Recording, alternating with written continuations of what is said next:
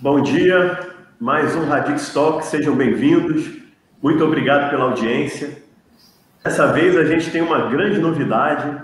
É o primeiro Radix Talk que a gente está fazendo com um parceiro e a gente teve a honra e a grande sorte de trazer um, um time muito bacana do Energy Hub, representado aqui pelo Luiz Mandarino, né? O, o Luiz Mandarino vai ser um mediador, um comediador junto comigo, né? A gente vai fazer aqui um bate-bola. A gente brinca, né? Que a gente vai distribuir a bola para os craques, né? Para os artilheiros. É, eu, como sou fluminense, né? Vou, vou, tentar ser o Gerson e o Luiz Mandarino é o Zico, né? Ó, é, é, é aquele negócio, né? A gente cara, bom jogador a gente fala, né? Mas a gente pode pegar ali uma galera ali, né? Do, do ali no meio, né? Do meio de campo bacana, né? Pô, um Falcão, né? Que é mais da minha época, né? Entendeu? Falando aqui, né? Legal. É, Mandarino, seja bem-vindo. Antes da gente apresentar os debatedores, eu gostaria de passar a palavra para você, para você se apresentar e falar um pouquinho do Energy Hub e do trabalho bacana que vocês têm feito. Bacana, obrigado, Flávio. Primeiro, um prazer poder estar aqui com vocês, né, mais uma vez, e, e tendo né, a oportunidade de fazer essa parceria com a Radix. Né? Esse tema, que é o tema da transformação digital, é um tema que está super em voga. Né? A gente tem também, dentro do Energy Hub, né, visto a importância no segmento de energia desse contexto da transformação digital. Né? Quando a gente fala dos três Ds, aí, a gente deve falar um pouquinho isso aí durante a, a, a live né, de hoje, aí, né, o webinar de hoje. Então, tanto as indústrias né, de óleo e gás, energia elétrica e renováveis estão passando e passaram né, e foram aceleradas aí a partir da pandemia com a questão da transformação digital.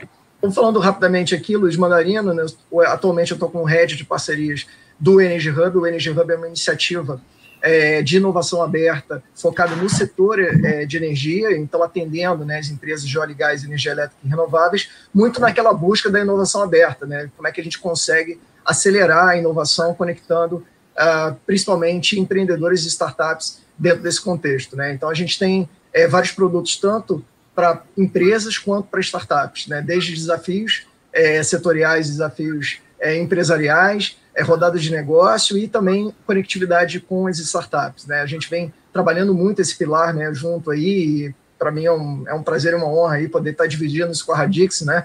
É, principalmente uma empresa que é líder, né, vamos dizer assim, e que vem, né, ao longo do tempo a gente brinca, né, que a Radix, é, a, talvez aí, né, pelo menos aí quase né, uns 15 anos atrás, né, vamos botar assim, né, é, era uma startup e hoje em dia é uma grande empresa nessa área. Então, assim, a gente demonstrar que o setor de energia, né, ele tem muitas oportunidades para o ambiente empreendedor. Então, eu acho que quando a gente promove esse debate, traz, né, debate é, falando sobre temas relevantes aí para a indústria, normalmente a gente consegue aumentar a visão e, e o conhecimento, né, vamos dizer assim, para o público que está aqui. Então vai ser, com certeza, um webinar muito legal. Como o Flávio falou, né, grandes aí, é, é, é, líderes, né, vamos dizer assim, de transformação digital dentro das suas empresas, né, que tem muita experiência, que vai poder, vão poder compartilhar com a gente lições aprendidas e principalmente algumas dificuldades aí de, dentro desse panorama.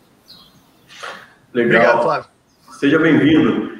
É, e falando dos nossos debatedores, né, os craques que a gente convidou, a gente conseguiu montar um time muito bacana. Eu vou apresentar para vocês o Gianfranco Corradinho, da ESA CETEP, o Marco Pitoto, da Brookfield de Energia, e vou deixar o Luiz Mandarino apresentar a Ana Cláudia Rodrigues, de Fundas.